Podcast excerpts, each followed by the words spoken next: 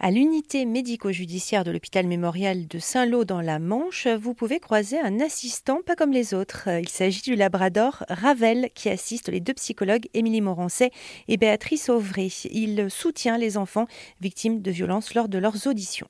Notre principale fonction, l'une de nos missions principales à l'unité médico-judiciaire en tant que psychologue, c'est l'assistance à audition de mineurs qui ont subi des violences. Et donc on assiste les enquêteurs, policiers comme gendarmes, qui viennent faire les auditions de mineurs chez nous, parce qu'il y a une salle qui a été aménagée.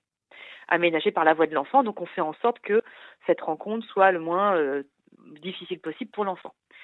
Parmi les différents outils qu'on peut disposer pour limiter de nouveaux traumatismes, on a différentes euh, possibilités et en tout cas l'accueil qu'on peut faire de l'enfant, le but est de le mettre en confiance.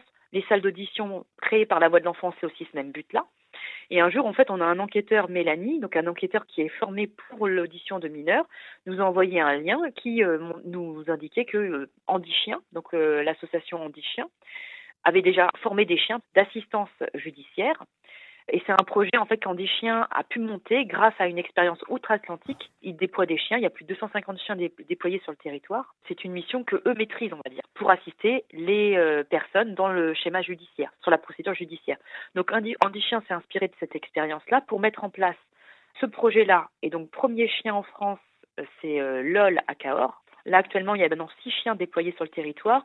La spécificité de Ravel, c'est que euh, c'est le deuxième chien en unité médico-judiciaire. Le premier chien, c'est à Orléans, Orco. Voilà, il y a une grosse réflexion pour savoir si euh, on allait euh, bah voilà, répondre à ce projet, si ça pouvait correspondre à nos besoins. Et effectivement, quand l'enfant arrive chez nous, c'est la première phase de la procédure. Enfin, nous, ça nous semblait un outil favorable pour apaiser et soutenir l'enfant dès le début de la procédure judiciaire. Émilie Morancé, psychologue à l'unité médico-judiciaire de l'hôpital mémorial de Saint-Lô dans la Manche, qui est aussi référente de Ravel.